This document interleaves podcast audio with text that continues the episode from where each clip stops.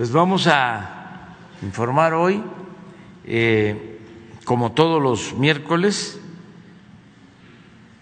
sobre quién es quién en las mentiras de la semana. Eh, vamos a escuchar a Elizabeth García Vilchis y posteriormente abrimos para preguntas y respuestas. Entonces, Elizabeth. Buen día, señor presidente. Con su permiso, este es el quién es quién en las mentiras de la semana del 27 de abril del 2022. Cuando la oposición inventa una mentira para cuestionar al gobierno por construir el aeropuerto internacional Felipe Ángeles. El viernes 21 de abril, el Aeropuerto Internacional Felipe Ángeles cumplió un mes de haber entrado en operaciones razón por la cual en las redes sociales se dio una intensa conversación y controversia a favor y en contra. La oposición no desperdició la ocasión para criticar al AIFA, como Claudio X González, entre otros. Compartieron videos para decir que el aeropuerto estaba vacío. Sobre todo una fotografía de una pantalla de vuelos del aeropuerto con la leyenda. No hay vuelos registrados para hoy. Así informa la computadora una vez que se han despachado los vuelos del día. Pero se usó esa imagen para decir que el 21 de abril no hubo vuelos, lo cual resulta falso. El aeropuerto Felipe Ángeles tiene programados seis vuelos diarios. Tan solo en abril las líneas aéreas tienen programados 180 vuelos en el AIFA. El 21 de abril de 2022 hubo 12 operaciones nacionales, un vuelo internacional y otro de carga, informó la administración del AIFA. Siguiente, por favor. Hay ecocidios que los pseudoambientalistas no quieren ver, solo quieren protestar contra el tren Maya. A nombre de la protección al medio ambiente, algunas personalidades y activistas critican al tren Maya. Han, usado información falsa, manipulado videos de cenotes que no corresponden al tren Maya. Han utilizado fotos de maderas de selvas de otros países. Muestran jaguares atropellados en Sudamérica como si fueran de la península de Yucatán debido al tren. Pero los llamados ambientalistas voltean para otro lado cuando se informa de la verdadera devastación ambiental en la región. A diferencia del tren Maya, que no afectará lugares naturales. La empresa privada Xcaret, que opera ocho parques temáticos en la Ribera Maya y en Yucatán, ha impactado de manera negativa cenotes y ríos subterráneos. En particular, el grupo Xcaret está construyendo un nuevo desarrollo en Valladolid, Yucatán.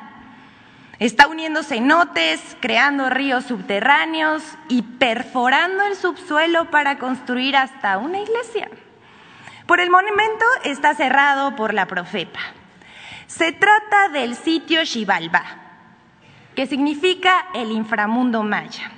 Así lo presenta la empresa, Xibalbá, la puerta de entrada al desconocido mundo subterráneo de Yucatán.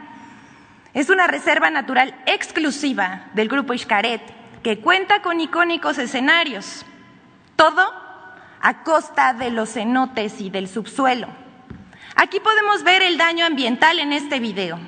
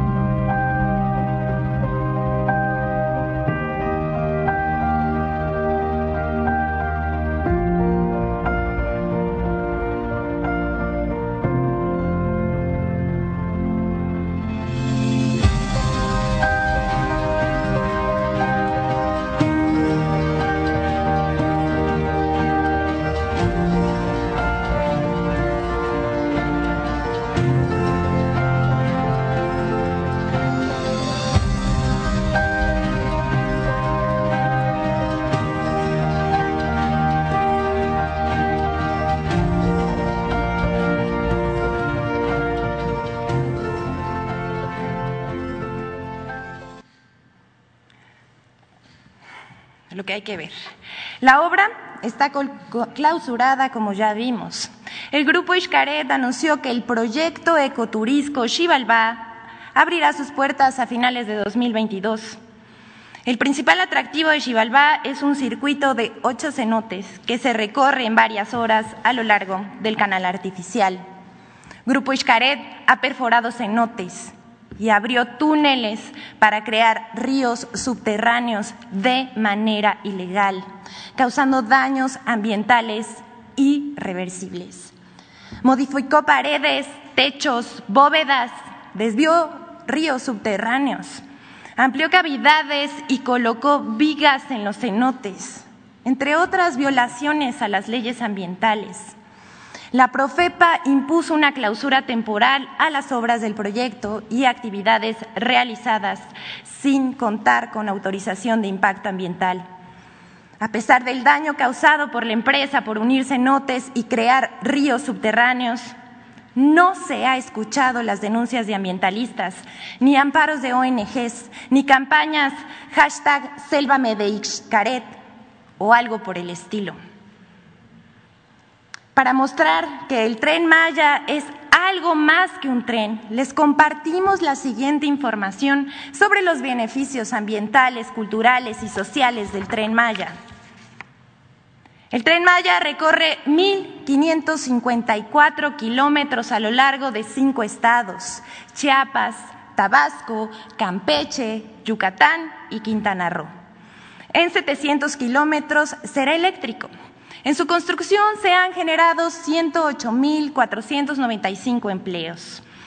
El cambio de transporte de, eh, transporte de mercancías y pasajeros por tren implica disminuir 392 mil toneladas de dióxido de carbono en la atmósfera a 2030.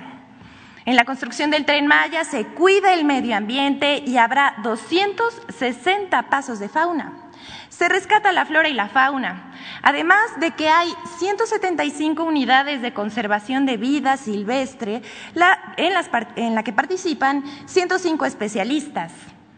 Además, se ampliarán áreas naturales protegidas y reservas de conservación en las regiones implicadas. En los cinco estados donde pasa el tren Maya serán reforestadas 448 mil hectáreas con 492 millones de árboles, más otros 800 mil árboles que serán sembrados a lo largo de la vía. Para ello hay 4 mil viveros comunitarios y 6 militares. Con la participación de 292 arqueólogos, será uno de los programas más amplios de rescate y protección del patrimonio arqueológico del mundo maya y se crearán dos museos de sitio. En la construcción del tramo 5 del tren Maya, Cancún-Tulum, no se afectarán cenotes ni ríos subterráneos. Serán impactadas 300 hectáreas de acahual. Se tiene un plan de rescate de flora y fauna además de la siembra de tres árboles por cada uno removido. El tren Maya es más que un ferrocarril de mercancías y de pasajeros, es un proyecto integral de desarrollo sustentable que además de la protección al medio ambiente, ampliará las oportunidades a la población de la región en materia de desarrollo económico, educación, salud, vivienda, infraestructura, cultura, Internet y deporte. No más desarrollo turístico y económico con cinturones de pobreza. ¿Es cuánto, presidente?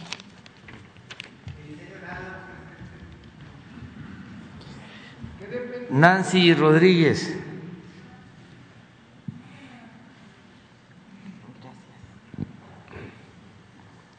Y quedaste pendiente en efecto. Sí.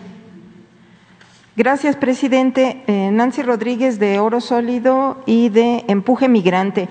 Primero, presidente, sobre los dos temas que tocaron ayer sobre educación y salud, si me lo permite. Eh, en materia de educación se habla de un cambio de paradigma en contenidos. Antes se dice, eh, se dijo ayer, eh, fomentaban una sociedad egoísta y clasista.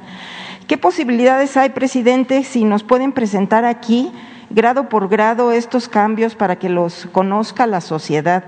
También en cuanto a la infraestructura, eh, conocemos de las regiones sumamente pobres, humildes, rezagadas que hay a lo largo y ancho de nuestro país, presidente, que claman pues eh, por escuelas dignas. Entonces, también qué posibilidades habría de que periódicamente nos informaran, así como nos informan sobre los hospitales, eh, sobre las escuelas que se están construyendo para que la sociedad sepa pues eh, cuándo se le va a, a, poner este, llegar estas, eh, a estas comunidades. Y también, presidente, en materia de salud, usted habló sobre atención a personas que no tienen seguridad social en esta reconversión eh, del sector salud. Eh, pero, por ejemplo, tenemos una denuncia de oncología del ISTE en Michoacán, que si usted me lo permite, le dejo a Leti Ramírez acerca de esto. Entonces, presidente, pues también tenemos muchas denuncias en cuanto al ISTE, el IMSS.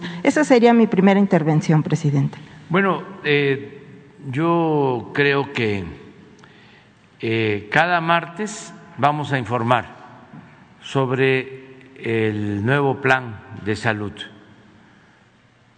que, como lo comentaba ayer, va enfocado a garantizar la atención médica, los medicamentos gratuitos a toda la población que no cuenta con seguridad social, que es lamentablemente más de la mitad de la población de nuestro país, que no tiene ISTE, que no tiene seguro, que no tiene protección social. Entonces, eso es ahora lo básico y cada martes vamos a informar de cómo vamos. Eh, en la recuperación de centros de salud, de unidades médicas, de hospitales, en equipamiento de eh, clínicas, de hospitales, médicos generales, especialistas, turnos de atención, el tener eh, médicos especialistas las 24 horas, los fines de semana, eh, todo el abasto de medicamentos que se necesiten. Entonces, ese es un plan para garantizar el derecho a la salud. Es todo un desafío. Y vamos a, a cumplir. Todos los martes vamos a estar informando y entre todos vamos a darle seguimiento a este plan para que si se asegura que ya un Estado tiene todos los servicios y que ya están los médicos y que eh, se atiende bien a los pacientes y no faltan las medicinas, ya cuando estemos seguros, este, y se diga que la gente también pueda participar. Es decir, no es cierto, aquí falta. Lo que estás comentando en el caso, por ejemplo, del ISTE, que eh, estas instituciones tienen que también eh, aplicarse para mejorar el servicio a los derechohabientes y vamos a tomar en cuenta lo que tú estás planteando. Pero todos los martes va a estar dedicado a la salud. Eh, como siempre, pero ahora para el sistema de atención médica. Lo segundo es que también vamos a estar informando constantemente sobre el plan de educación. Los eh, cuatro asuntos básicos, estratégicos la atención a maestras y a maestros, que es muy importante, porque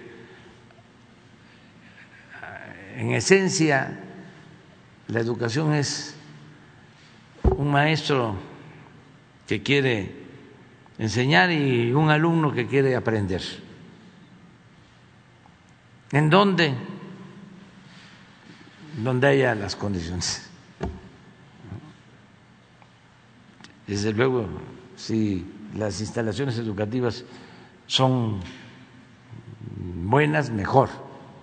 Pero lo básico son los educadores y los educandos. Entonces, por eso tenemos que cuidar mucho la atención a los maestros.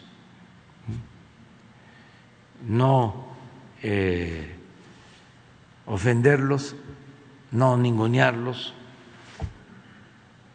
como se hacía antes. Entonces, es apoyo al magisterio. Lo segundo, los contenidos de los libros, porque imagínense 36 años de dominio de la política neoliberal, lo que hicieron, pues querían privatizarlo todo. Nada más que está muy, ahora sí que grosero, ya no vamos a estar hablando de eso. Lo que decía Zaramago sobre la privatización, pero ahí se los dejo de tarea, hablando de educación. Eh, entonces tenemos que revisar los contenidos educativos, porque no vamos a estar formando personas, profesionales, ciudadanos, deshumanizados, egoístas, porque ese era el plan del modelo neoliberal. Entonces, por eso se está haciendo un análisis y los estamos eh, llevando a cabo, como se explicó ayer, con la participación de maestras, de maestros, de mucha gente, no solo de los expertos, de los pedagogos, sino los que enseñan en el aula, tienen la experiencia y mucha gente que está ayudando. Entonces, sí vamos a dar a conocer cómo se va avanzando en todo lo que tiene que ver con los contenidos educativos. Y lo tercero, pues son las becas, y el punto cuatro es la escuela es nuestra. Entonces, periódicamente vamos a estar informando eh, sobre educación y sobre salud. Gracias, presidente. En un segundo tema, presidente, desde Estados Unidos nos denuncian que continúan los abusos en las remesadoras, presidente aquí en México, donde durante años y mucho antes de que usted eh, llegara, eh, retrasaban la entrega de remesas hasta por cuatro semanas, presidente, y en el peor de los casos los hacen perdedizos. Se tuvo un caso, por ejemplo, de Banco Azteca, que después de un litigio de más de cuatro años terminó pagando Banco Azteca la remesa de más de 300 mil pesos pero pues los muy canallas, eh, presidente, junto con su dueño Ricardo Salinas Pliego, pagaron con muebles a los afectados. Incluso eh, tuvieron que llevar un camión de mudanzas para recoger los muebles. Son fraudes millonarios, la verdad, presidente, para todos estos hermanos migrantes. ¿Tendría usted alguna alternativa para evitar estos abusos, además de denunciarlos, tal vez una ventanilla especial en los consulados? Además, hace unos días usted hizo un llamado a nuestros hermanos migrantes y pues crece cada día el interés hacia su gobierno. Y ya por último, presidente, en este ajedrez político y antes de la veda electoral, de acuerdo a las encuestas, eh, eh, Morena está creciendo y sobre todo ahora a raíz de la discusión de la reforma eléctrica, no nada más usted creció en las encuestas, se habla de que Morena pues va a arrasar con las gubernaturas en las próximas elecciones. ¿Cuál sería su, su lectura en relación a esto? Gracias, presidente. Esto. Bueno, sobre lo último no voy a opinar. Este, que cada quien ¿no? Eh, se informe y defina su criterio. Acerca de las remesas estamos buscando que se beneficien los paisanos y sus familiares, que haya eh, competencia, que haya mejores condiciones en el cobro de comisiones y que sean seguras. Incluso hay ya en algunos casos eh, empresas que se dedican a eh, las remesas, al envío de recursos desde Estados Unidos, que ya están garantizando un seguro para eh, el, dinero que envían. Eh, vamos a pedirle a Ricardo Sheffield que el lunes nos informe sobre esto, qué empresas ya tienen estos seguros y que no solo se informe sobre eh, los cobros, porque estamos midiendo que hay empresas que eh, le dan más a la gente, ya sea porque cobran menos comisiones o no cobran comisiones y porque eh, les eh, pagan bien el dólar. Eso es lo que vemos aquí los lunes. Pero que Ricardo pueda informarnos sobre eh, denuncias presentadas y eso va a ayudar también a mejorar. Eh, vamos a seguir agradeciendo mucho, mucho, mucho, mucho a nuestros hermanos migrantes por su apoyo, porque tenemos estimaciones de que siguen creciendo los envíos de remesas a nuestro país. Y esto nos apoya bastante. Es la principal fuente de ingresos que tiene nuestro país. Entonces, por eso siempre un abrazo a todos nuestros paisanos migrantes. Los queremos mucho y están apoyando el desarrollo del país, además de apoyar a sus familiares. Eh, esto, pues, eh, lo podemos probar de distintas maneras. Ayer salió el dato del aumento del consumo de eh, tiendas que les llaman departamentales este, parece que eh, fue un, incremento considerable que no se daba en mucho tiempo. No sé qué periodo es la referencia. De febrero. Pero esto significa que hay circulante, que hay dinero. ¿Mande? siete meses consecutivos de aumento. Y esto tiene que ver mucho con las remesas que nos este, estimulan la economía popular. Bueno, vamos con Judith Sánchez. Gracias, presidente. Buenos días. Judith Sánchez Reyes, corresponsal de imagen del Golfo de Veracruz. Eh, presidente, hace unos días usted comentó que se someterían a revisión los contratos y permisos de autoabastecimiento de ciertas empresas y en caso de que se encontraran irregularidades serían revocados. Una de las empresas que estaría bajo la lupa es Naturgy, que ha sido demandada por el cobro discrecional que hace por el servicio de gas, eh, de gas natural. En este sentido, eh, algunos puntos, presidente. Preguntar primero si el Gobierno federal tiene pensado alguna estrategia para fijar un precio tope como en el gas LP si se presionará a esta empresa pues para que eh, responda a las demandas y sobre todo realice los reembolsos a los, a los usuarios. Y eh, tomando en cuenta justamente los altos costos de, del gas o de algunos energéticos, por parte de Nartuchi que se dio mucho antes de la pandemia y ahora con el, asunto internacional, preguntar si la Profeco estaría analizando la posibilidad de presentar un informe sobre los precios del gas, al igual que se hace de, de, manera semanal con el, con el gas LP, así como también dar a conocer el comportamiento de estas empresas.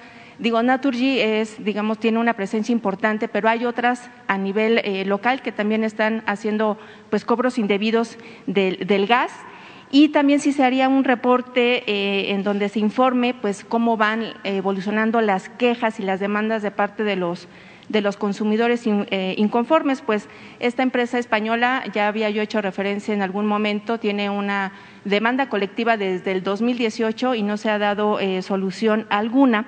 Y también se preguntó en su momento a la encargada de, de la oficina de Profeco el año pasado si esta empresa, si se iba a dar alguna eh, reunión de parte de la Secretaría de Economía para ver por qué, la, por qué esta empresa no, tiene, no está, digamos, eh, evaluada, no se le hacen supervisiones en lo que tiene que ver, por ejemplo, con el procedimiento de evaluación que se hace como eh, en las gasolineras, o sea, el, el, el, ver cómo hacen los cobros y cuáles son sus, sus medidas. No sé si tiene usted información al respecto. Bueno, yo pienso que el lunes eh, Ricardo nos puede traer una respuesta a tu planteamiento sobre eh, la supervisión a estas empresas y en particular que nos informe si hay denuncias, qué tipo de denuncias y qué se está haciendo para el caso de la empresa que mencionas.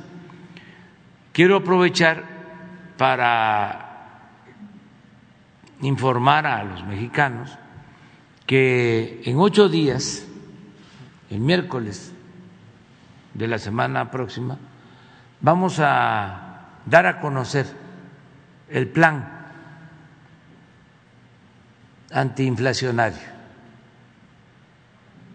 Vamos a dar a conocer el plan para eh, enfrentar el problema de la carestía. Estamos eh, trabajando de manera conjunta al interior del gobierno, todas las áreas. Esto tiene que ver con los precios de gasolinas, de gas, de diésel, que les adelanto no van a aumentar la luz tampoco es parte de este plan, pero también estamos eh, considerando el impulso a las actividades productivas, sobre todo lo que tiene que ver con la siembra de alimentos. Aquí también aprovecho, no voy a dejar pasar la ocasión para eh, exhortar llamar de manera respetuosa a los campesinos para que eh, se siembre maíz, se siembre frijol, lo básico, porque se enfrenta la carestía, se enfrenta la inflación con el autoconsumo, no solo con la producción comercial.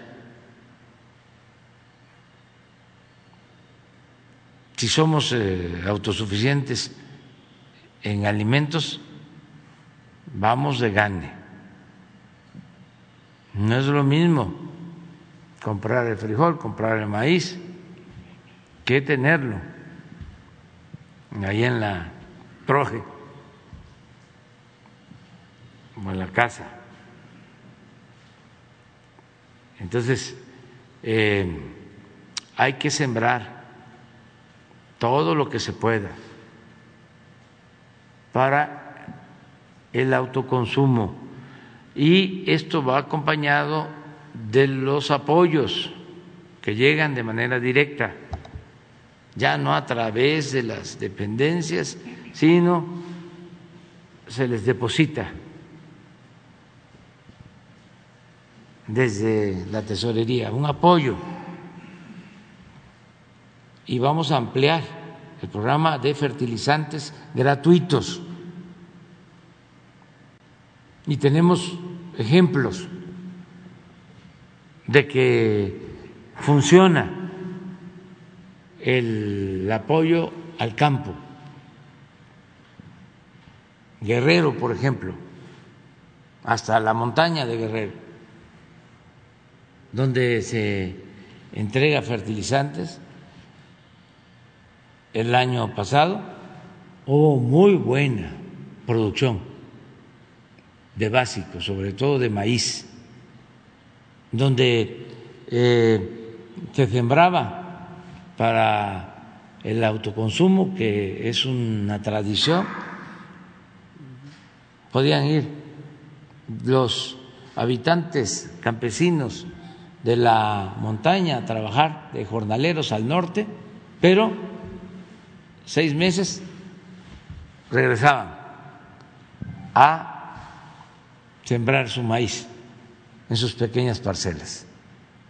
Bueno, eso se sigue haciendo y ahora con el apoyo del fertilizante, ya no solo el año pasado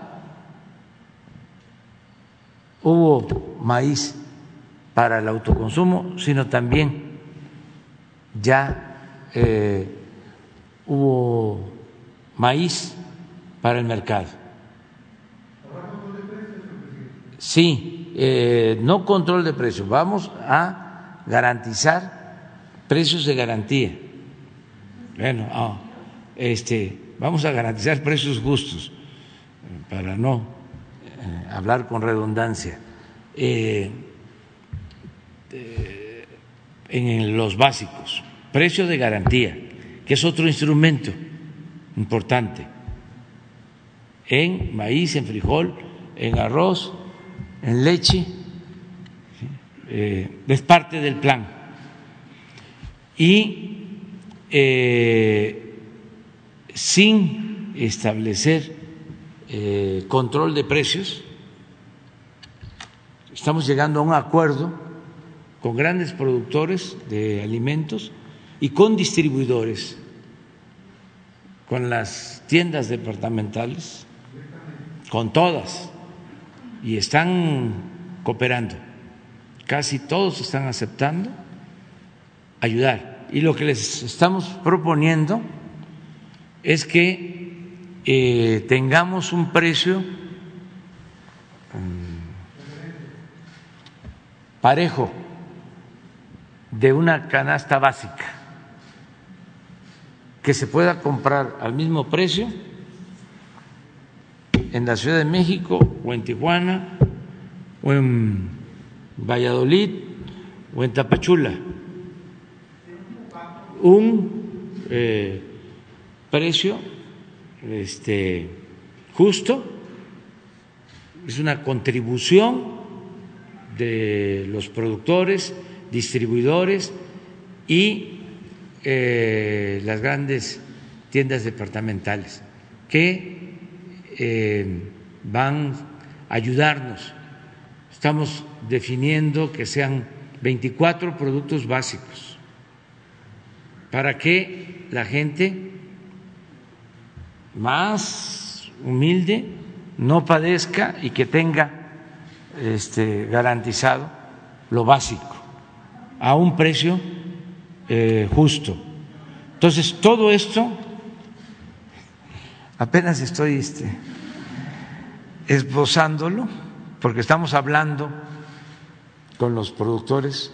Quiero agradecerles mucho porque han sido sensibles, han estado participando con el secretario de Hacienda y con otros eh, servidores públicos y ha habido disposición de todos transportistas, todos los que tienen que ver con el que podamos eh, eh, bajar sin eh, imponer nada los precios a los consumidores. Entonces, el miércoles ya vamos a dar a conocer el plan. Presidente, en el, caso del gas natural, ¿se está pensando un precio tope como en el gas LP? E, eso este, lo vamos a responder el lunes. En el caso del gas LP, sí, pero tampoco es un em, precio único, sino es eh, un precio de referencia, vamos a decir, ¿no? máximo, que también aprovecho para agradecer a los gaseros que eh, han respetado ese precio, incluso en algunos casos, como aquí lo vemos los lunes, está bajo el gas del precio eh, que se estipula. Y esto es lo que nos permite eh, tener control de inflación en energéticos. Yo les comentaba que eh, en nuestro país el componente de inflación que tiene que ver con energéticos es de 0.6, 0.6 y en Estados Unidos es 2.5. O sea que en lo que tiene que ver con energéticos, eh, vamos a decir que hay em, menos impacto inflacionario. Donde tenemos más impacto inflacionario es en alimentos. Por eso lo de estas acciones.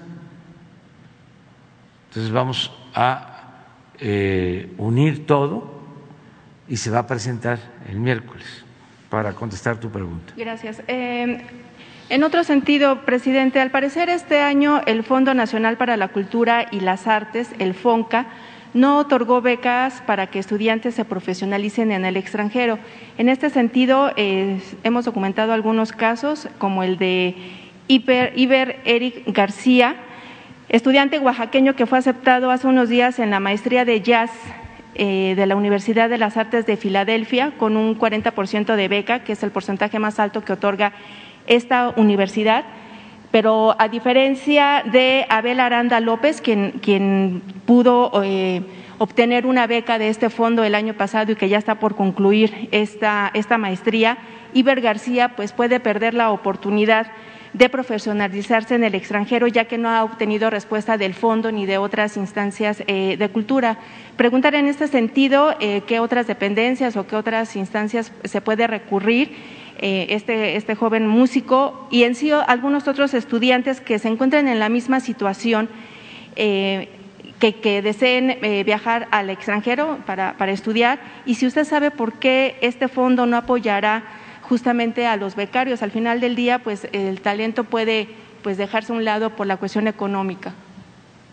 Sí, pero para que no haya duda, y a las pruebas me remito, el programa de becas del actual gobierno es el más eh, amplio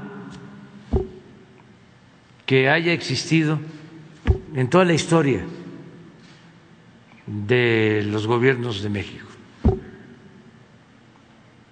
Nunca se habían otorgado tantas becas como ahora, ni se había destinado tanto presupuesto desde preescolar hasta el nivel de doctorados y para creadores.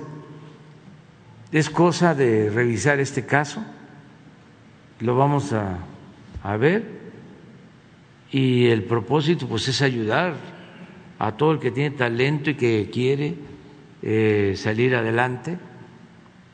Se está apoyando a científicos, se está apoyando a investigadores y a creadores, pero en este caso en particular lo vemos, porque eh, es parte pues de nuestras eh, convicciones ¿Habría posibilidad de que se dé algún reporte de cuántas becas se han dado, sobre todo a nivel Sí. eh, doctorado, en este tipo Sí. de, de casos y en Sí. el extranjero?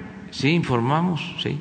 Gracias. Este, eh, hoy mismo, sí, pero todas las becas, incluso me gustaría que se hiciera la comparación con el sexenio pasado y con los otros gobiernos, porque esto ayuda mucho a este, conocer. Eh, incluso, aun cuando eh, había en esto del manejo de las becas, ¿no? este, ¿no? del grupo de Aguilar Camín, del grupo de Krause. La instrucción fue, eso no se toca. Los que tienen ya becas como creadores eh, se mantiene, aunque los hayan este, becados o hayan obtenido eh, estos apoyos mediante el influyentismo de eh, estos grupos que eran los que dominaban antes por sus vinculaciones con el gobierno y por el manejo del presupuesto en eh, eh, los sectores de la ciencia y de la intelectualidad, pero eh, no hemos nosotros limitado nada absolutamente. Este, ya vamos con la compañera mujer. Ven. Segundo, ah, no, permítame, compañera, sí, para, para igualdad de género. Buenos días, señor presidente. Eduardo Esquivel Ancona, eh, SDP Noticias. Y yo le quisiera le quiero preguntar, señor presidente, este, ¿de dónde van a salir los fondos para la nueva empresa de litio? Eh, analizando el decreto que se acaba de aprobar de la ley minera, ahí dice que son eh, los recursos para esta nueva empresa van a salir de movimientos compensados, que quiere decir que la, si es la Secretaría de Economía la que va a ser la, la cabeza de esta, del sector o, o, la Secretaría de Energía o, la, Comisión, eh, la Comisión Federal de Electricidad este, de su mismo presupuesto de estas, de estas secretarías, de ahí va a salir, eh, tienen que apartar y no va a haber este, presu- eh, ampliación presupuestaria. Entonces, a mí me parece, analizándolo ahí este, en SDP Noticias y en Econósfera, vemos que pues es muy poco porque es- esta, esta nueva empresa para desarrollar la, el litio es muy costoso, es una cosa muy costosa, se va mucho tiempo, este, estamos pensando eh, si fuera posible que el Banco de Desarrollo de América del Norte pudiera este, pues, eh, dar créditos, un, créditos preferenciales para el desarrollo de litio de, de esta empresa y, o y también el Fondo Nacional de Infraestructura que pues dio mucho dinero eh, a fondo perdido para el desarrollo de eólicas privadas, este, de eólica del sur, de, de varias. Entonces, este, pues yo creo que sí eh, lo están viendo ustedes eh, visualizando este eh, esto, esto nuevo, esta nueva empresa para que tenga los recursos necesarios, desarrolle y haga investigación, que también se necesita. Sí, precisamente hoy en la mañana me informaba el secretario de Relaciones Exteriores, Marcelo Ebrard, que se está convocando a una reunión de países eh, con potencial y productores de litio. Hay comunicación con los gobiernos de Argentina, de Chile, de Bolivia y se está pensando en hacer un trabajo conjunto. Él va a informar, Marcelo Ebrat, sobre este tema. Para este, decirlo eh, con más claridad, tenemos que eh, unir las experiencias que se tienen, que nos van a servir, en el caso de México. Hay países en donde eh, el litio ya ha sido nacionalizado, que es el caso de Bolivia y el caso de México. Caso de Chile, en el caso de Argentina, no es así. Pero los gobiernos de Chile y de Argentina tienen interés de que eh, haya esta unión. Todo esto va a ayudar mucho a recoger las experiencias eh, y a que podamos eh, definir bien las características de la empresa mexicana que va a manejar lo del litio, sobre los recursos, eh, todo el apoyo de investigación que se necesita, que se requiere. Entonces pronto vamos a informar. Yo creo que eh, Marcelo lo va a hacer, si no hoy o mañana sobre este caso, lo que tú estás tratando. Eh, depende mucho pues de la capacidad económica del gobierno. Y afortunadamente estamos bien en la recaudación de impuestos, que ese es un buen indicador.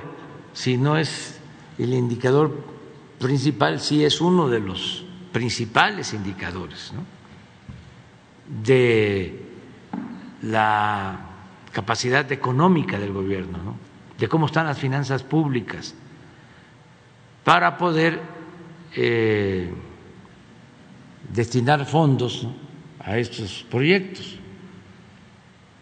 Me gustaría que eh, conocieran cómo estamos en recaudación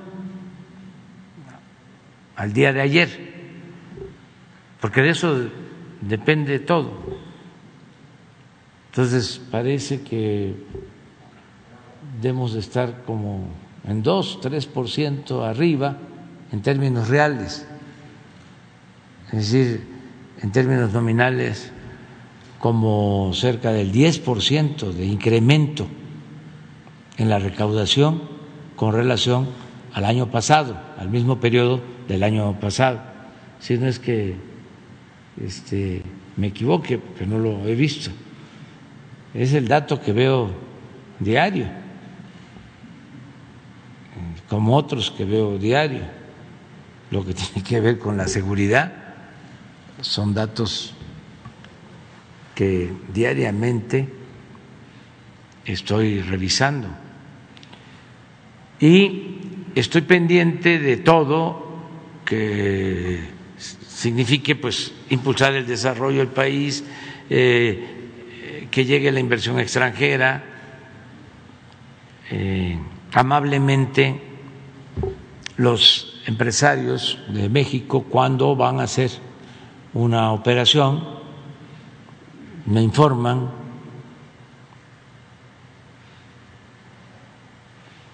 y son por lo general buenas noticias.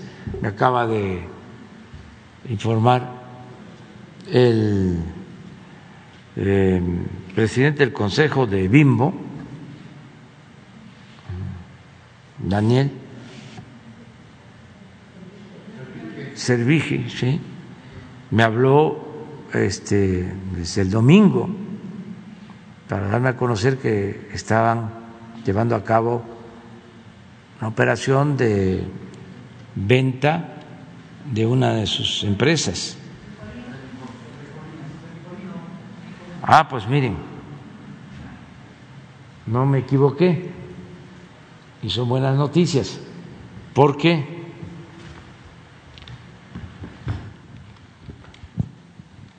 el total de ingresos estamos 3.5 arriba.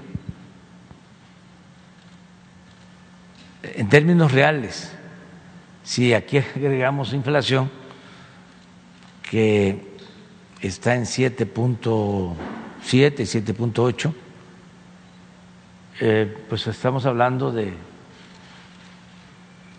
11% de aumento nominal. ¿Qué es esto?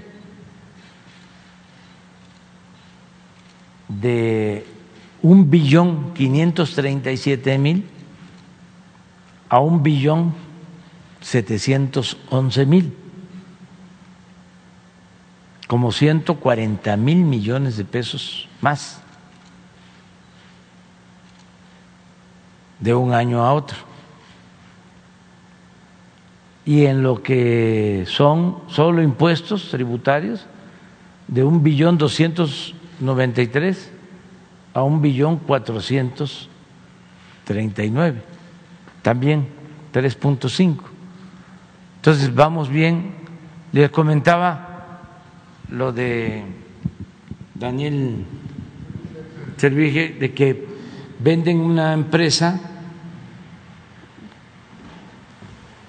que no es la empresa emblema, la empresa grande, es una empresa de eh, dulces, de paletas.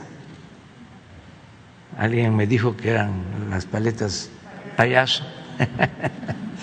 ya estoy yo aquí haciendo publicidad.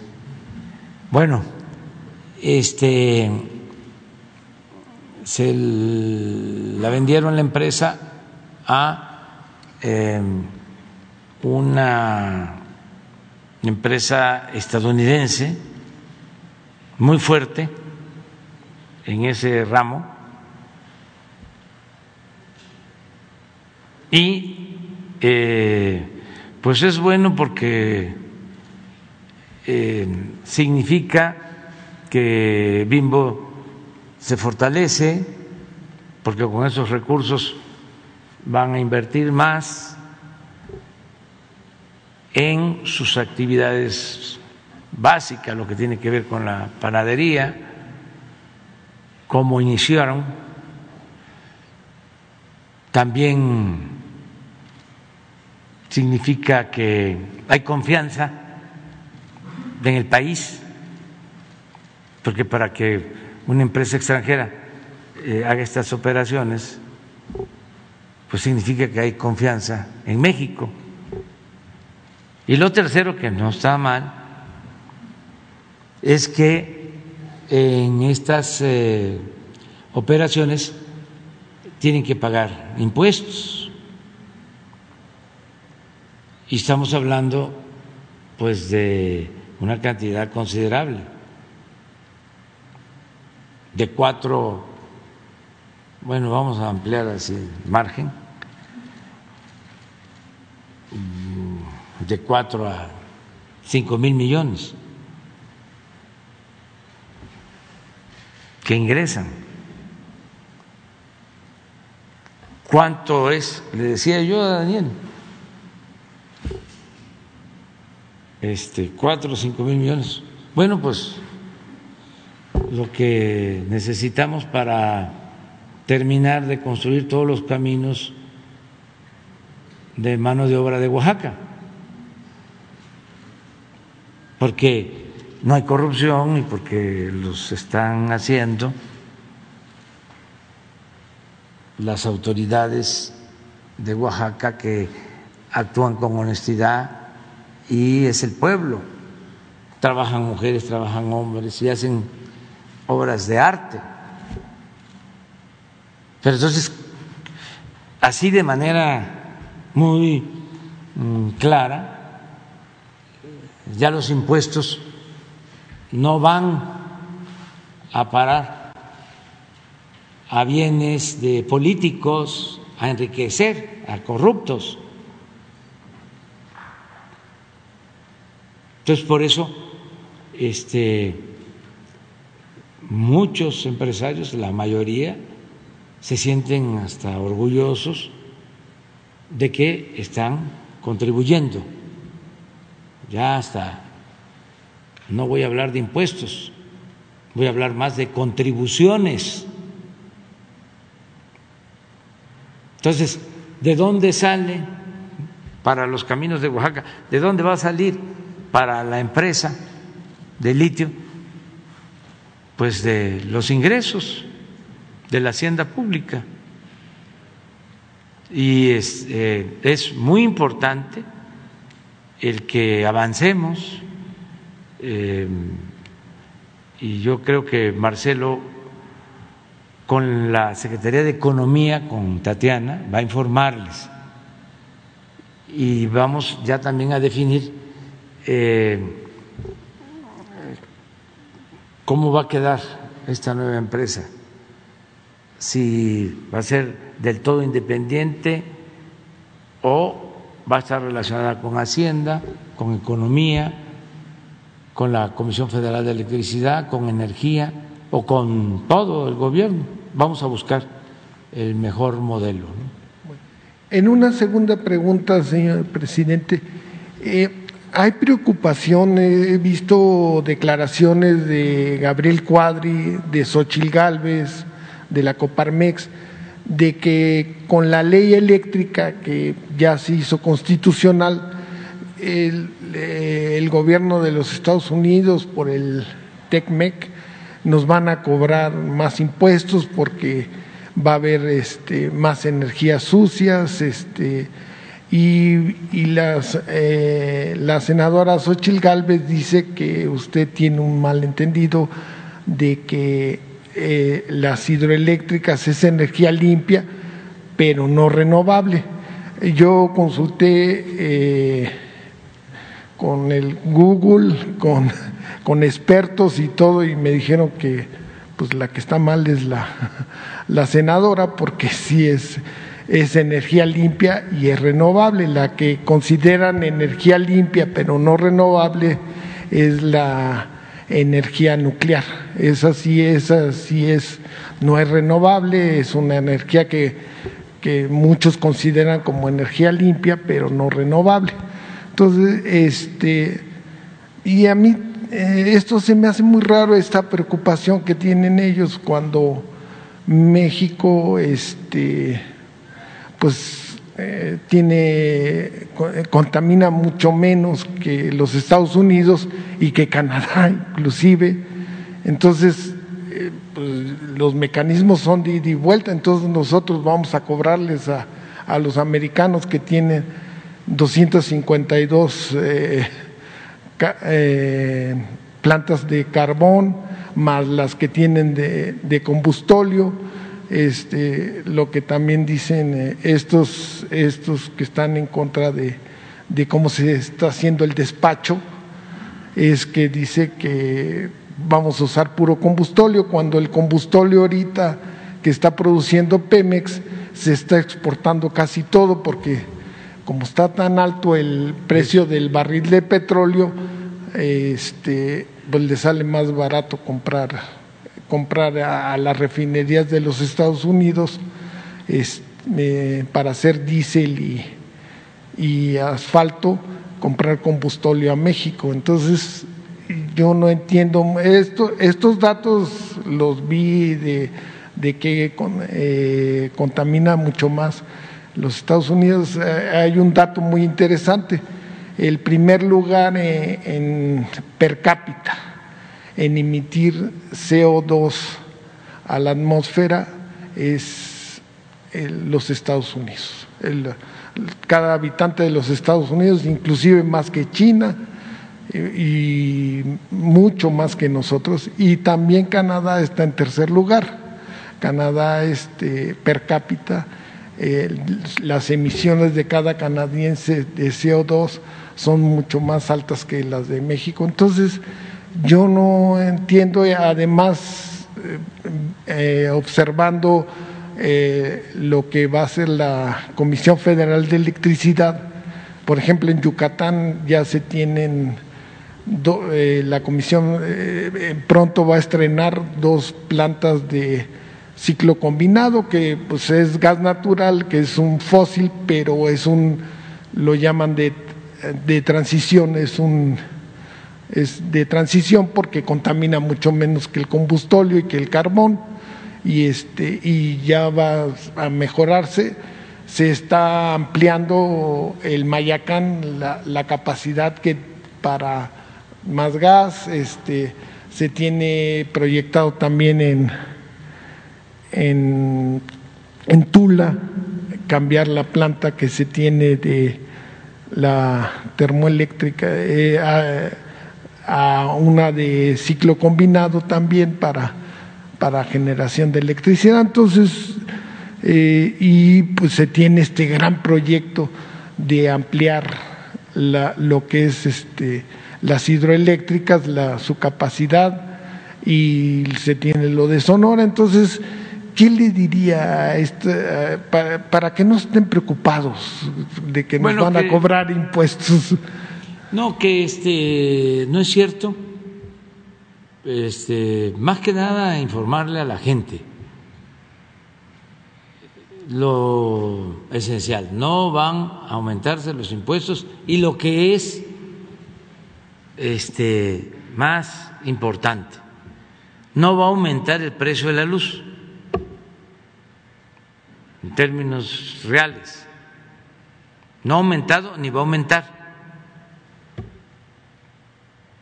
Eso es lo más este, esencial. Y tampoco, eso es una mentira. Eh, todo esto lo crearon para justificar la corrupción. Y se puede decir en una frase, es promover las llamadas energías limpias como parapeto, como fachada, para hacer negocios sucios. Pero así está España, así lo hicieron en todos lados y lo siguen haciendo. Hay un doble discurso hay mucha hipocresía. Se habla incluso hasta de cambio climático, o sea, de el grave problema y cómo enfrentamos eh, la amenaza del cambio climático. Se promueve, pero quienes promueven esto son los que más contaminan. Es una paradoja.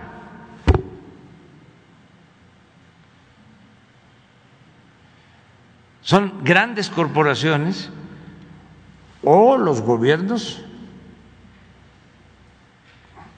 de más influencia en el mundo. Hablan de este, combatir el cambio climático y están extrayendo más petróleo y vendiendo más que nunca. Entonces una cosa es el discurso y otra cosa es la realidad. Nosotros actuamos de manera consecuente.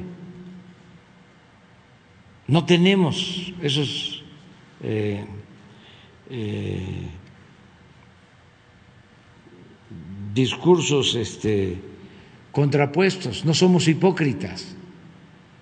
Y también que los mexicanos sepan que nuestro país es de los países del mundo que más energía limpia produce. A ver si no tenemos una gráfica de este el uso del carbón de combustóleo de las energías sucias en el mundo, ¿en qué lugar está México? Casi eh, estoy seguro que lo saben nuestros adversarios, lo saben, pero no es que les preocupe este, del medio ambiente o el que se estén sobreexplotando recursos no renovables. No es eso, es politiquería.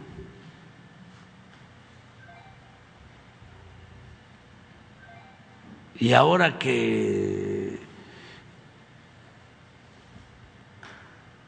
están perdiendo fuerza todo el bloque conservador, pues aunque hagan el ridículo, están eh, por entero entregados a la mentira.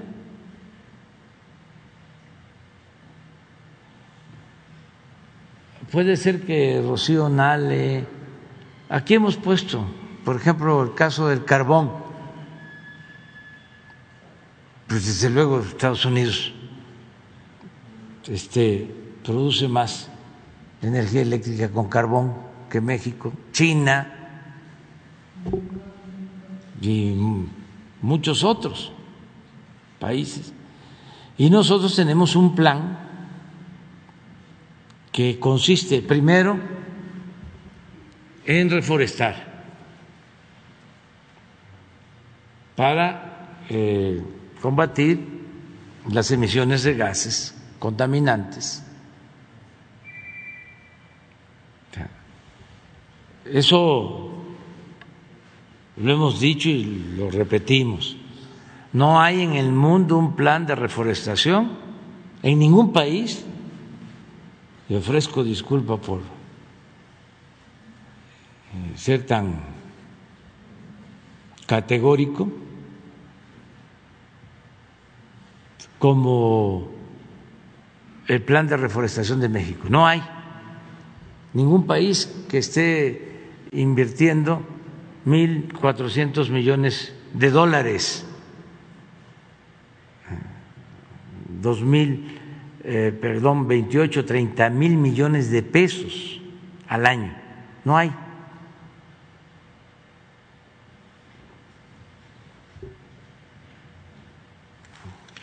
Pero aquí están los datos. Bueno, pero voy a terminar. Lo segundo, nosotros estamos extrayendo petróleo crudo casi al 50% de lo que se extrajo en el gobierno de Fox. En 2004 se llegó a tres millones cuatrocientos mil barriles diarios. Y hicieron barbaridad y media, porque para sacar petróleo eh, a como fuera,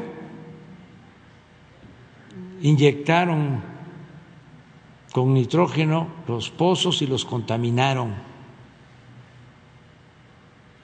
Y por eso, durante mucho tiempo, se tuvo que quemar gas a la atmósfera, muchísimo gas. Un daño tremendo achicaron, agotaron el yacimiento de Cantarel.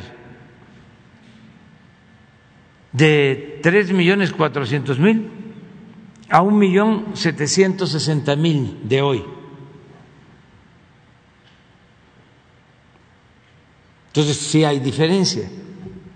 Sí estamos cuidando este recurso no renovable, además cuidando la herencia de las futuras generaciones, porque tenemos este petróleo, tenemos reservas. Si actuáramos de manera irracional, estaríamos eh, llegando a acuerdos con inversionistas extranjeros para sacar más petróleo, más ahora que el precio está en 100 dólares el barril aproximadamente, pero no. Luego tenemos el plan de rehabilitar las hidroeléctricas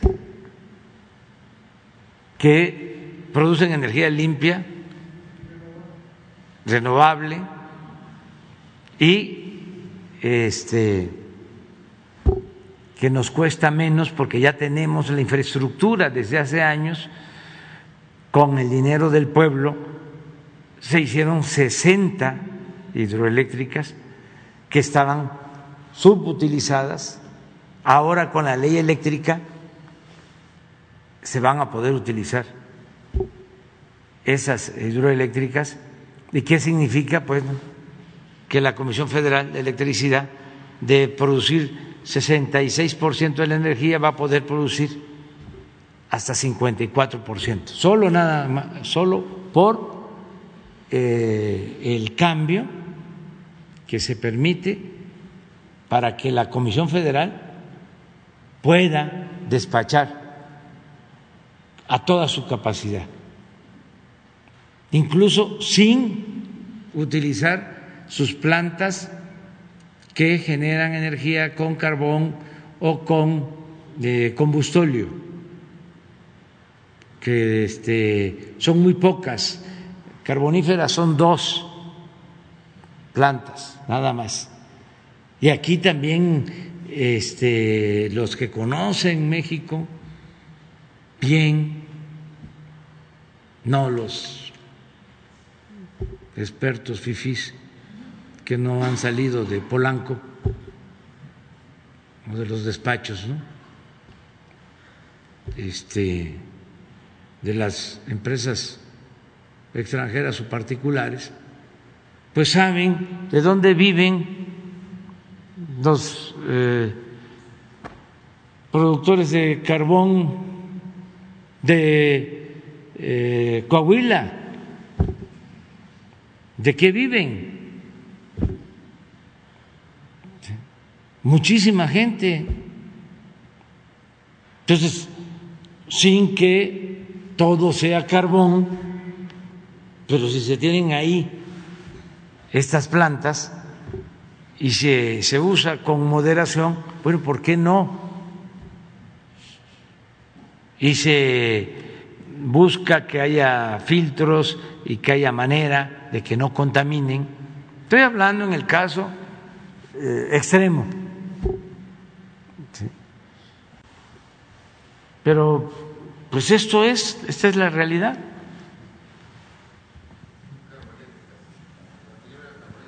A ver, pon la anterior. Las que producen las centrales carboeléctricas en operación en 22 países. China, India, Estados Unidos.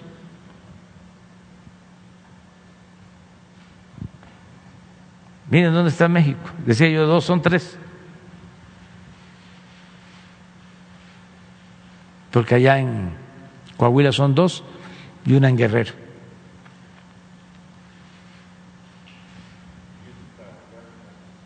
Pero deja esta, que es importante.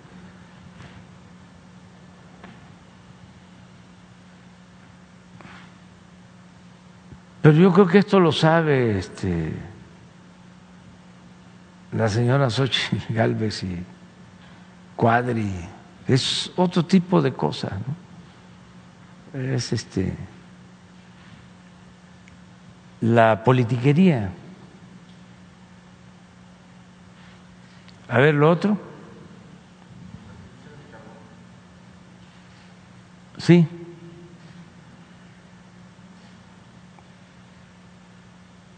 Las emisiones, ¿no? Sí. CO2.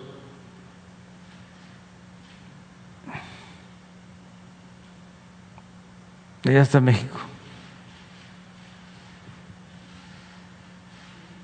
Y energía limpia, ¿no tienen?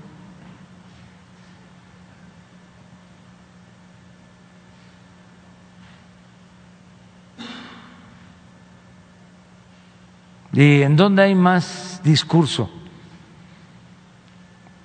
de el cambio climático? Ahí se los dejo de tarea.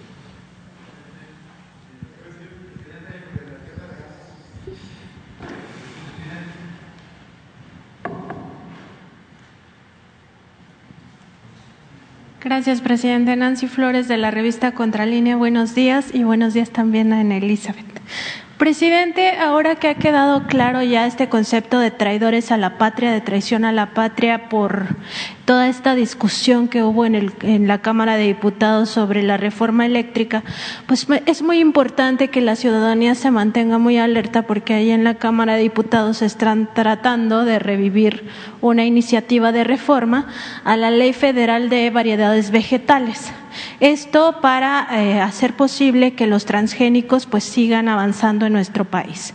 En dado caso de que esta reforma pasara ahí en la Cámara de Diputados y posteriormente en la Cámara de Senadores, pues lo que implicaría es que ya se daría eh, pues permisos a las grandes corporaciones para patentar las semillas y esto pone en riesgo pues sobre todo al maíz, pero en general a todas las semillas y es contrario pues al propósito de la cuarta transformación que ya se había eh, pues venido impulsando por parte de usted que se prohibieran los transgénicos y además que se prohibiera eh, gradualmente el uso de glifosato porque van de la mano. Eh, si se siembran transgénicos, tiene que usarse este tipo de herbicidas que son muy dañinos para la tierra, para el ambiente.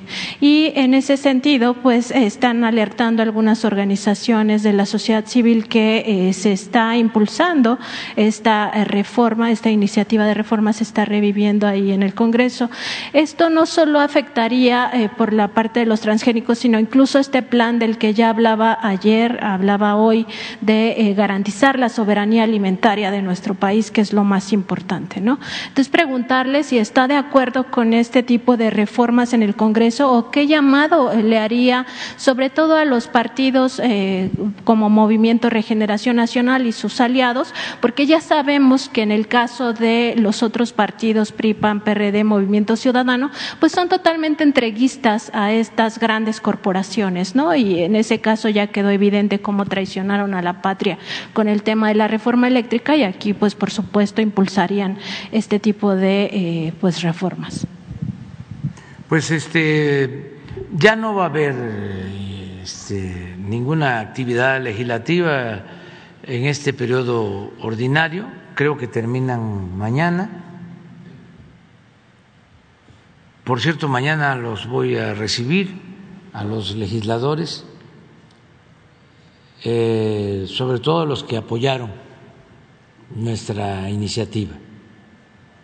Este, con todos, con, con, la Cámara de Diputados. Este, van a venir porque la verdad se portaron muy bien eh, en defensa de nuestro país, sobre todo por lo que se logró de la nacionalización del el litio. Eh, fue muy importante y como fue una iniciativa nuestra, yo quiero pues este agradecerles y los invité para que estén aquí. Van a estar como a las 10 de la mañana, van a estar aquí los diputados, diputadas,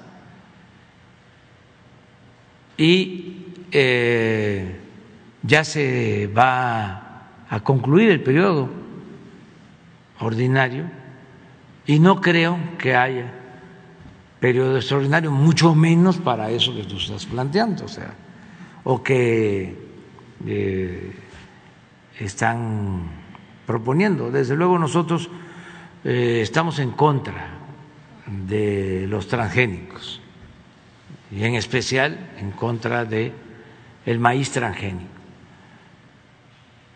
Y no sabía yo de ninguna iniciativa y no creo que esa iniciativa esté impulsada por legisladores de eh, todos los partidos. Siempre hay los llamados cabilderos, que no son más que coyotes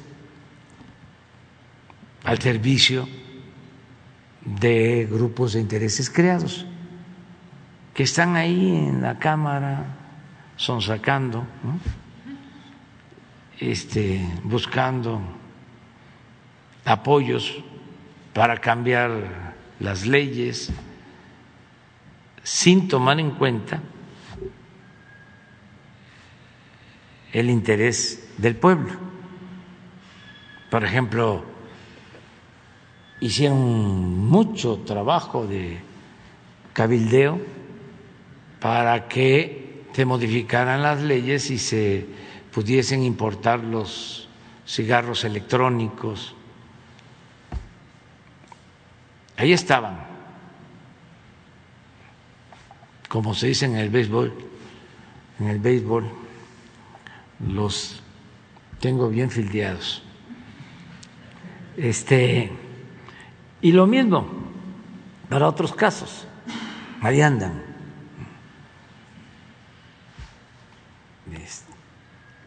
Pero, pues, ya los legisladores, mujeres y hombres, están muy conscientes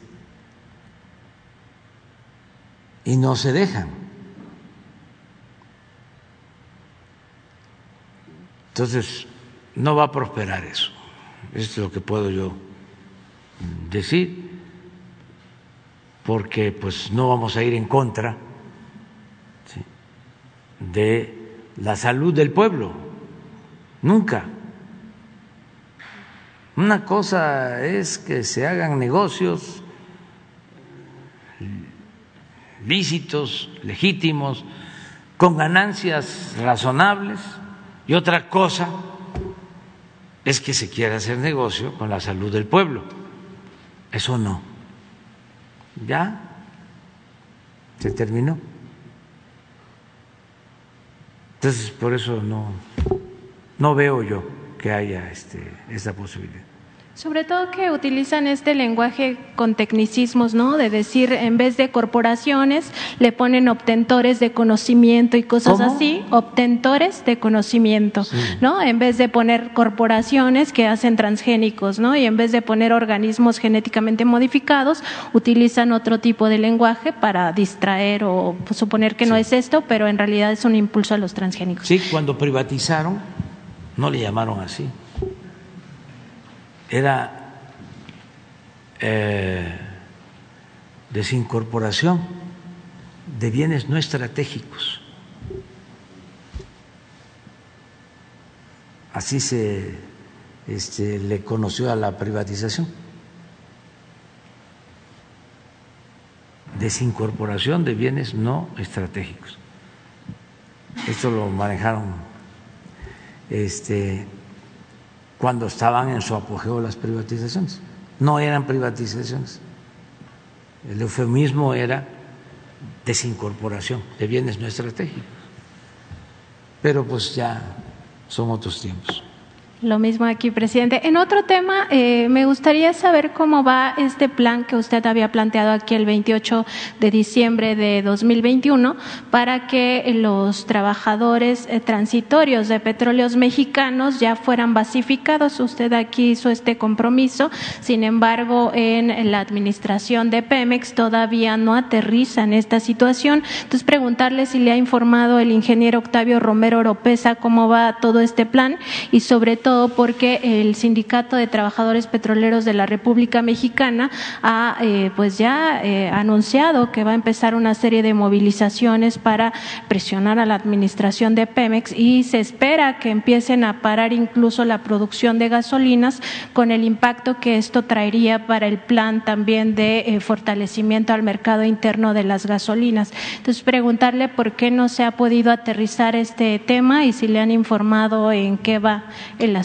ahí en Petróleos Mexicanos. Ya se va avanzando y hago un llamado a los dirigentes sindicales para que se busque el diálogo. Parece que hubo modificaciones y que ahora eh, la basificación no necesariamente va a pasar por el sindicato y eso ha generado inconformidad, no en los trabajadores, en los líderes. Porque sin culpar a nadie, la denuncia de siempre de los trabajadores transitorios es de que no los basificaban por los eh, trinquetes eh, de los eh, malos líderes sindicales, que incluso vendían las plazas.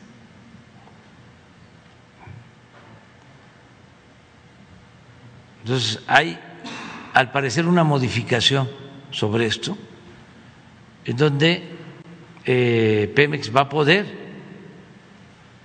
de conformidad con antigüedad, sin que haya influyentismo, llevar a cabo las basificaciones. De todas formas, es cuestión de dialogar. Este, pero si se este, llevan a cabo paros, pues no es este, el mejor método, porque pues entonces tendríamos que informar por qué es esta inconformidad. Y tenemos el compromiso de apoyar a los trabajadores y basificarlos este, gradualmente de acuerdo a nuestras posibilidades. Y tenemos mucho que agradecerle a los trabajadores de Pemex, como a los trabajadores electricistas, porque gracias a ellos a los técnicos estamos rescatando estas dos empresas que eh, los gobiernos anteriores estaban destruyendo con la complicidad de los dirigentes sindicales. Básicamente en el caso de Pemex. Cuando llegamos querían que se mantuviera el mismo sistema de privilegios a los dirigentes y a cambio, porque tengo pruebas de lo que estoy diciendo, nos permitían, nos aceptaban los dirigentes de los trabajadores petroleros que aumentáramos la edad de jubilación y los mandamos al carajo. O sea, no les importaban los trabajadores. Lo que querían era seguir manteniendo sus privilegios. Entonces eso ya cambió y nosotros no vamos a cometer ninguna injusticia este, en contra de los trabajadores. Voy a pedir al director de Pemex que informe sobre esto y que busque a los dirigentes sindicales y que se dialogue y que se llegue a un acuerdo. La denuncia de los trabajadores es que ni una sola de estas plazas, 17 mil plazas que se había anunciado en diciembre, pues se ha liberado y además que tampoco les están dando uniformes ni los zapatos especiales que necesitan para estar en esas plantas, que no hay mantenimiento sobre todo en el asunto de las refinerías y que tampoco se ha liberado los créditos que da Petróleos Mexicanos a los trabajadores sindicalizados. Es como un cúmulo de demandas. Todo que lo están que sea teniendo. cierto este, y se tiene que atender. Es un asunto de justicia. Lo que este, se tiene que ver es si se trata de demandas este, Legítimas. legítimas o son asuntos ¿no? que se utilizan como mecanismos de presión para seguir manteniendo métodos de control, de manipulación y de corrupción.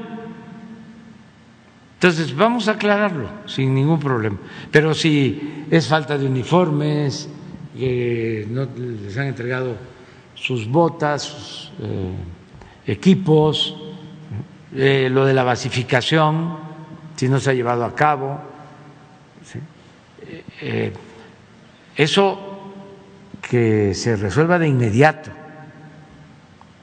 Pero en general, cuando hablamos de basificación, este, aplica para todos.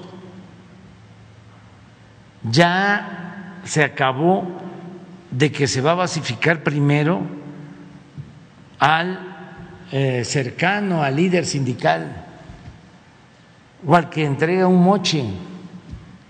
No, se va a basificar primero el que lleva 20 años trabajando por contrato, al que tenga más antigüedad, no el que acaba de entrar, pero tiene influencias. Esto aplica para la educación, para la salud, para todo, porque se cometen muchas injusticias. Llegan nuevos y como están bien con los líderes, se les basifica y se van quedando para trabajar por contrato, eventuales, otros trabajadores. ¿En este sexenio quedan las basificaciones para todos los trabajadores de antigüedad, presidente de la Administración Pública? Todos los que podamos. Ayer informamos que solo en lo que eh, tiene que ver con el magisterio se han basificado a 500 mil. Y tengo el compromiso, y vamos a cumplirlo, de basificar a 80 mil trabajadores de la salud. Y vamos a ir basificando eh, lo más que podamos, eh, regularizando. Eh, ya tenemos un plan que va a empezar en el mes de mayo con ese propósito. Presidente, y también sobre el tema de Pemex, hace un momento eh, usted comentaba aquí lo de la quema de gas en la atmósfera. Tenemos información de que a partir de que empezó a incrementarse la extracción de petróleo crudo, eh, pues también aumentó o se incrementó la quema de gas en la atmósfera y que estaría rondando un poco más del 5% actualmente, cuando la norma internacional marca que lo máximo sería 2%. Preguntarle si eh, ya se ha avanzado en este plan que tiene Petróleos Mexicanos para reducir la quema de gas en la atmósfera y en su caso ir transitando hacia otras tecnologías que no impliquen pues esta contaminación y eh, si le han informado al respecto. Sí, Gracias. eh, es parte del plan de rescate de Pemex, el reducir las eh, quemas de gas a la atmósfera. Y le vamos a pedir al director de Pemex que nos informe cómo vamos.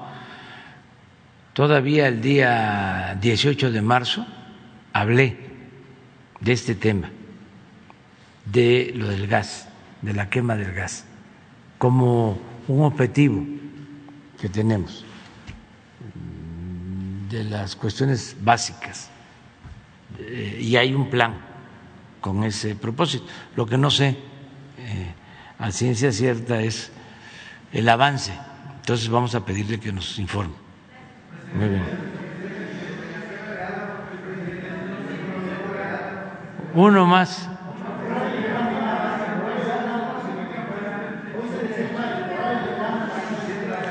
Bueno, miren, eh, mejor lo dejamos para mañana yo les informo sobre algo que considero importante. Este, ya van a iniciar los diálogos con las empresas eh, que tienen que ver con el llamado autoabasto de energía eléctrica. ¿Se acuerdan de que de conformidad con eh, la ley eléctrica que declaró constitucional la Suprema Corte de Justicia,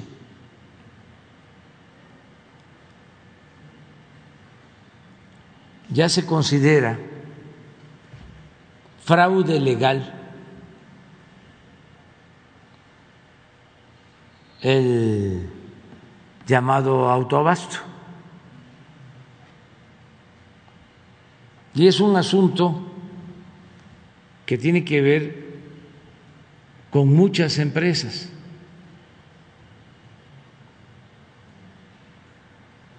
que se adhirieron a este sistema, que es, repito, ilegal, porque hay un autoabasto que se permite porque la empresa tiene una planta y utiliza la energía eléctrica para su consumo. Si es una cerera, si es una minera, pero ¿qué fue lo que hicieron? de manera fraudulenta. Una empresa generadora como Iberdrola, que es la campeona de los fraudes, empezó a vender como si fuese la Comisión Federal de Electricidad sin tener permiso.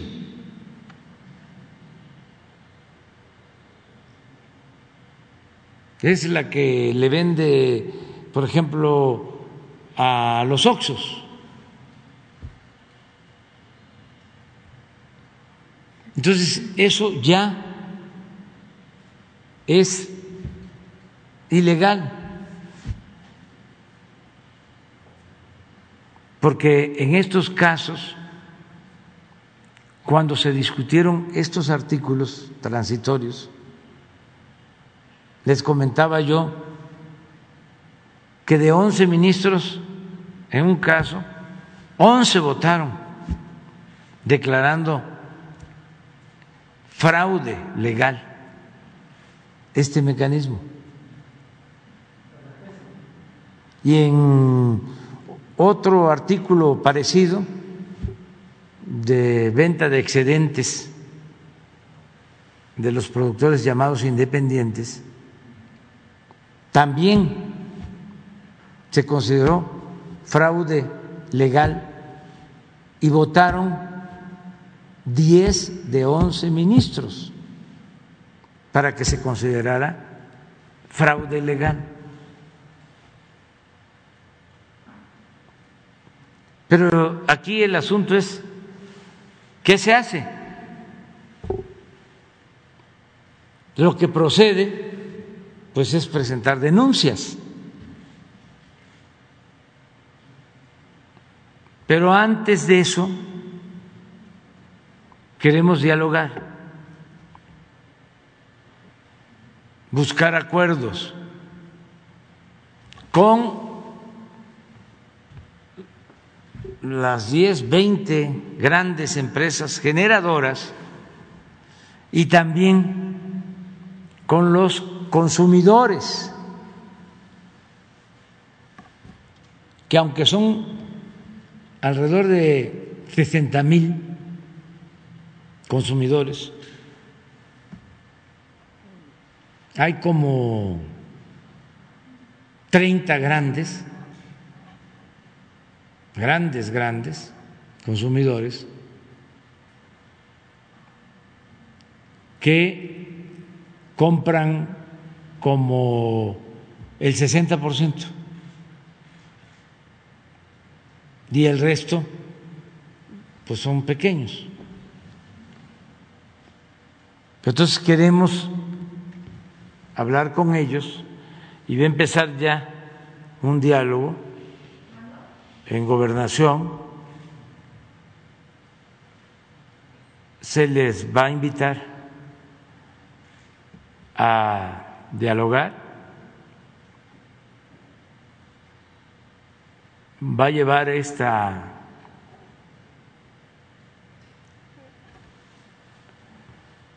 negociación, porque la política es negociación también, entre otras cosas, la va a llevar, la negociación la va a conducir el secretario de Gobernación, acompañado por la secretaria de Energía y el director de la Comisión Federal de Electricidad.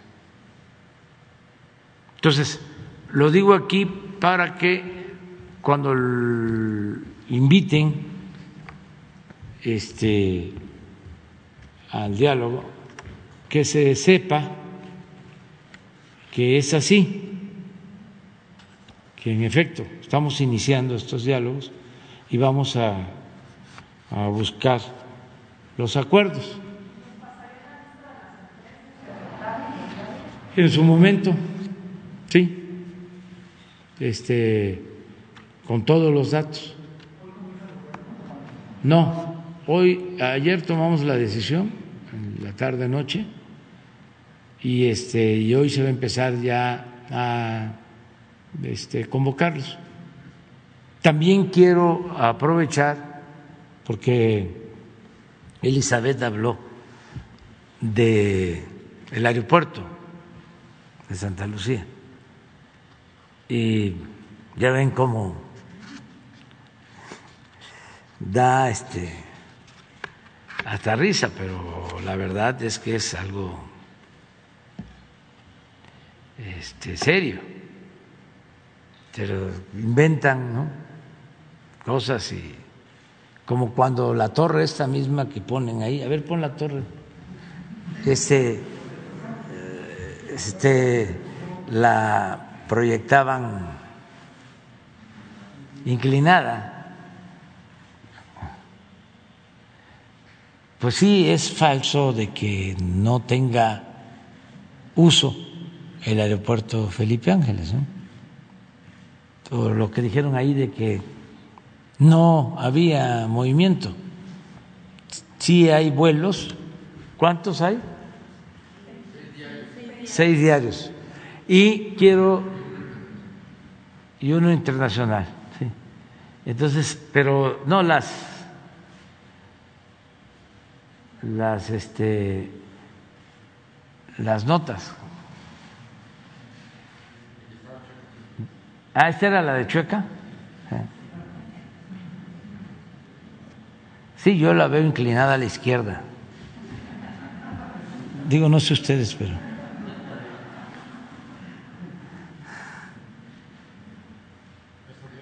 Sí, esto de que, de que no hay vuelos.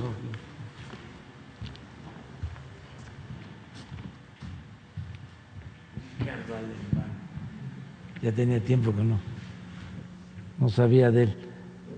Pero tenemos diferencias desde hace años con Ricardo Alemán. Yo creo que como 20 años. Este, estaba en la jornada y salió de ahí. Y desde que salió empezamos a tener diferencias. Con Joaquín, pues, no siempre hemos tenido discrepancias, pero últimamente sí, aunque nos respetamos. Y el universal, pues es lo mismo. Hubo un tiempo en que no teníamos problemas, pero este los intereses en el caso ah no es fórmula no yo pensaba que era el universal. Ah sí.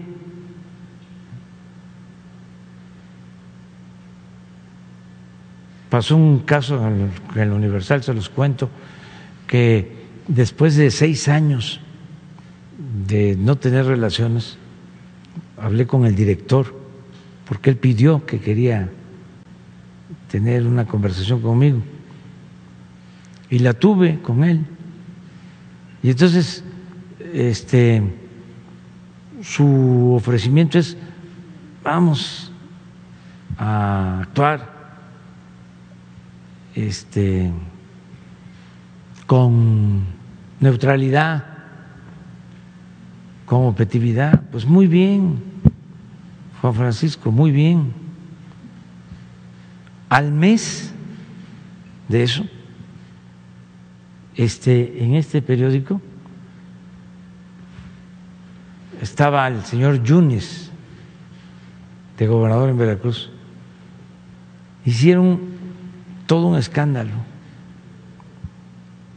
de que eh, una legisladora Eva creo que se llamaba o se llama la señora. Cadena.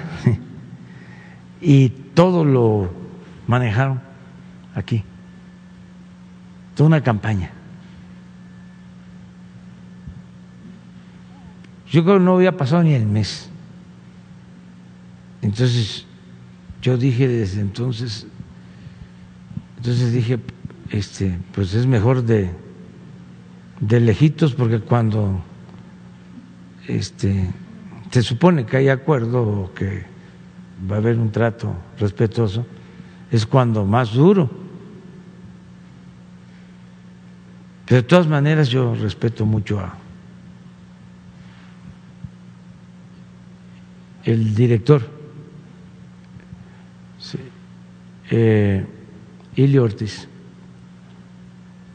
Y este es Ah, no, pues este, este fue funcionario, creo yo.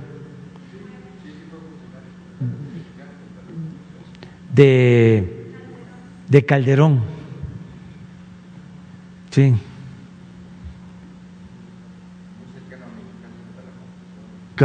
Claudio X. Sí. Bueno, pues otra repasada, ¿ya no hay más?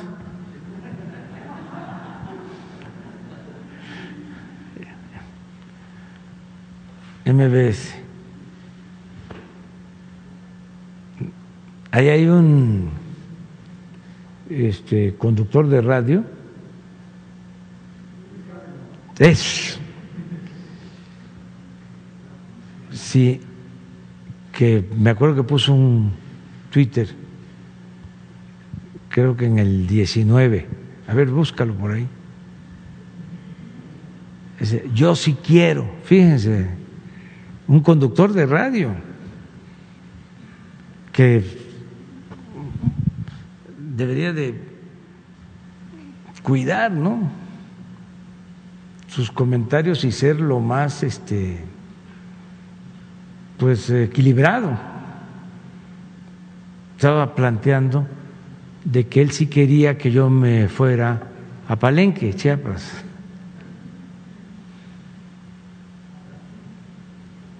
Sí, allá la quinta. No sé si fue el 19 o el 20, pero lo acabo de ver, no, no por él, ¿eh?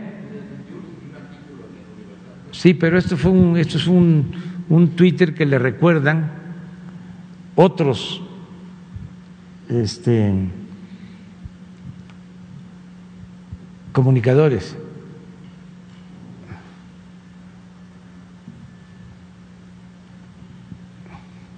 Y yo, pues este, hasta intervine cuando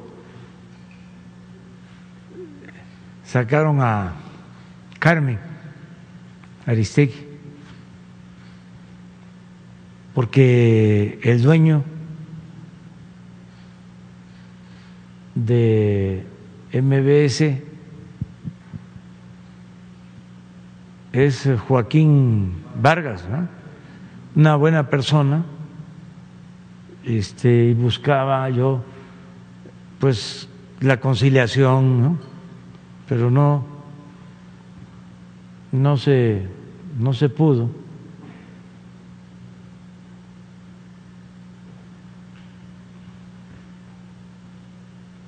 Y Claudio, mire.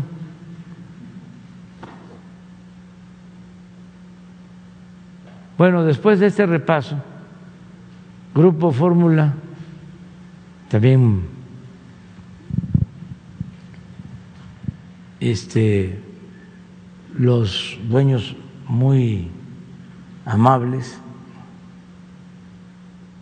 ya murió el señor Rogerio, quedó a su hijo.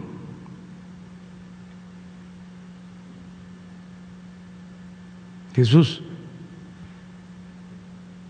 nuestro amigo, el, el de fórmula, Jaime Ascar, sí, es buena persona, pero ahí es donde están los más acérrimos opositores a nosotros, uno tras otro, de la radio. Bueno, ya, ¿se lo tienen? El de MBS. Y este no voy a olvidar nunca, porque debe estar este, ya grande y con padecimientos a Gutiérrez Vivo, que se fue víctima tanto de Fox como de, de Calderón. Que a ese lo acabaron.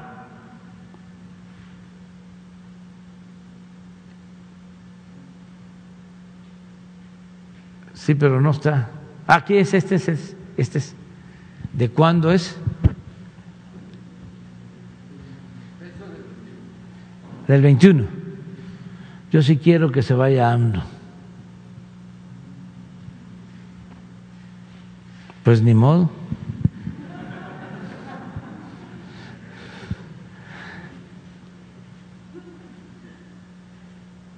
¿Cómo se llama? Luis. Ni modo, Luis. Todavía no, hasta septiembre. Si así lo decide el creador y la naturaleza, la ciencia. Este, porque ya pasó la consulta. Bueno, pero todo esto es para informarles que hablé con eh, Tricio, que es el Eduardo Tricio, que es eh, presidente de Aeroméxico, y le pedí ayer que ayudaran. Tenían creo que una reunión hoy del Consejo para que se ampliaran vuelos.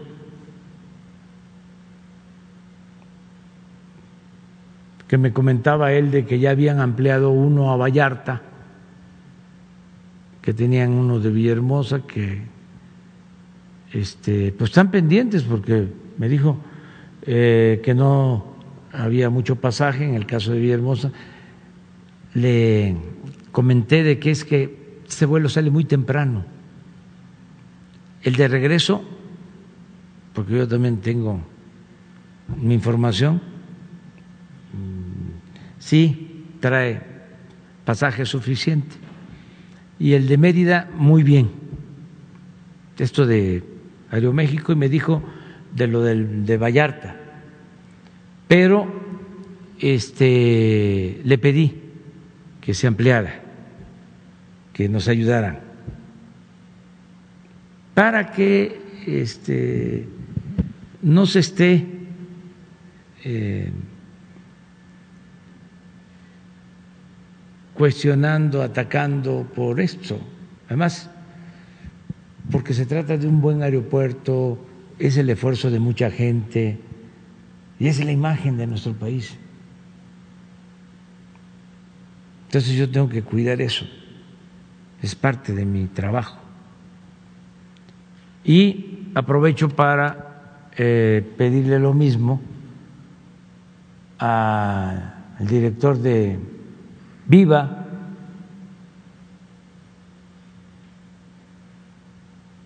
por este conducto, aunque seguramente le van a hablar o el secretario de Comunicaciones o el secretario de Gobernación,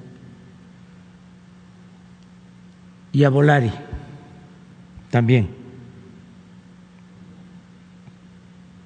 que les hablen para que, porque el aeropuerto de la ciudad ya está lleno. Y le comentaba yo a Tricio de que este el tiempo que puede llevar de más el llegar ahora, porque se están haciendo vialidades, incluso el tren, para hacer muy poco tiempo al aeropuerto de Santa Lucía, el tiempo que ahora eh, se puede dedicar de más al traslado se ahorra porque el sistema que tienen moderno para el despacho en el aeropuerto eh, Felipe Ángeles permite estar con menos tiempo de anticipación antes de abordar.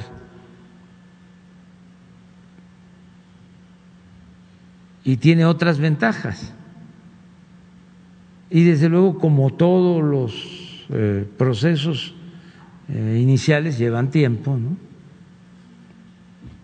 pero sí ya vamos a, a procurar que lleguen este, más líneas, que haya más vuelos. ¿Mande? También estamos buscando que este, haya más vuelos para Toluca con esos tres aeropuertos resolvemos, ya, ya tenemos la infraestructura que se requiere. Este, ya está resuelto un problema que heredamos y que pues ya eh, eh, se pudo lo más. Y ahora falta pues este ir complementando las cosas. ¿no? Dicen que el que puede lo más, puede lo menos.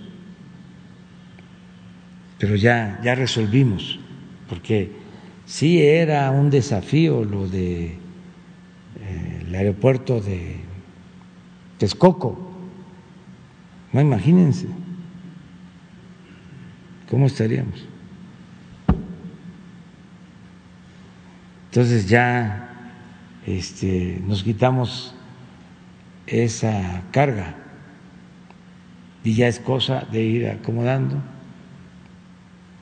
para ir hacia adelante. Y también los este, opositores están en su derecho.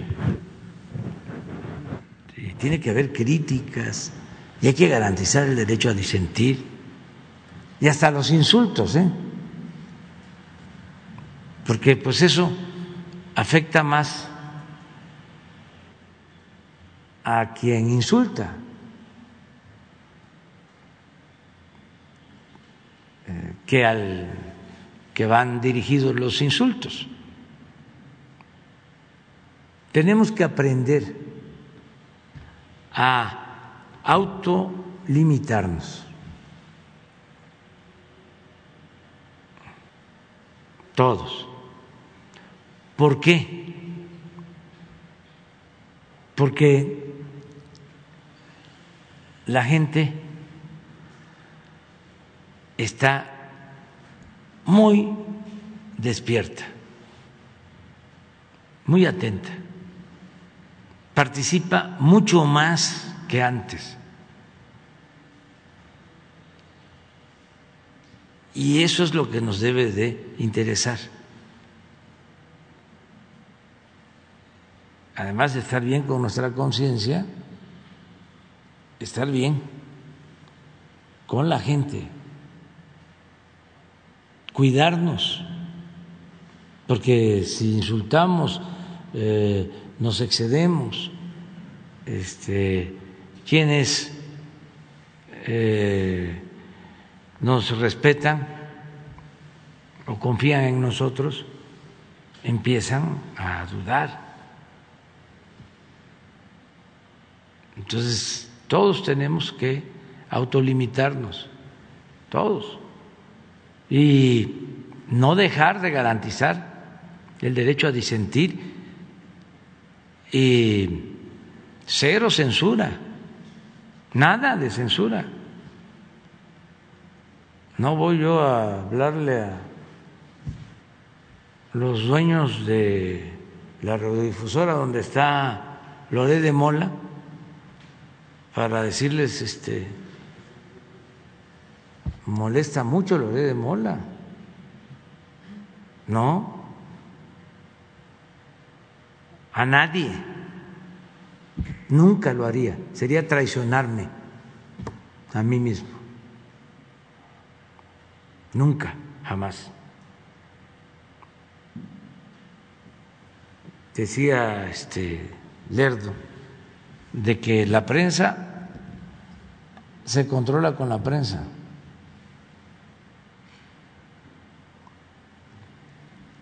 es la democracia, el que todos podamos hablar. Y al final la gente decide,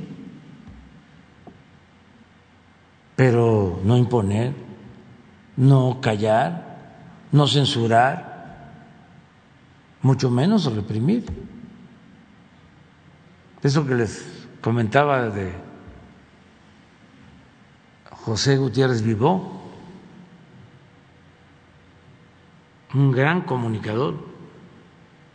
Tenía un programa esto para los jóvenes aquí en la Ciudad de México, que era el más escuchado. Un programa de radio, monitor, y eh, daba el servicio vial. Había un ingeniero, Jorge Olea Sí, sí, pionero, sí, precursor. Pues lo acabaron.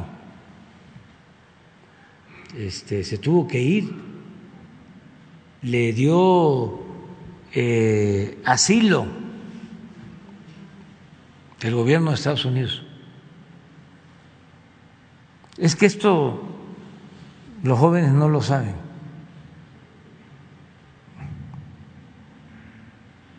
Ahora no. Este, podemos no estar de acuerdo ¿no? con lo que se dice, pero vamos a respetar siempre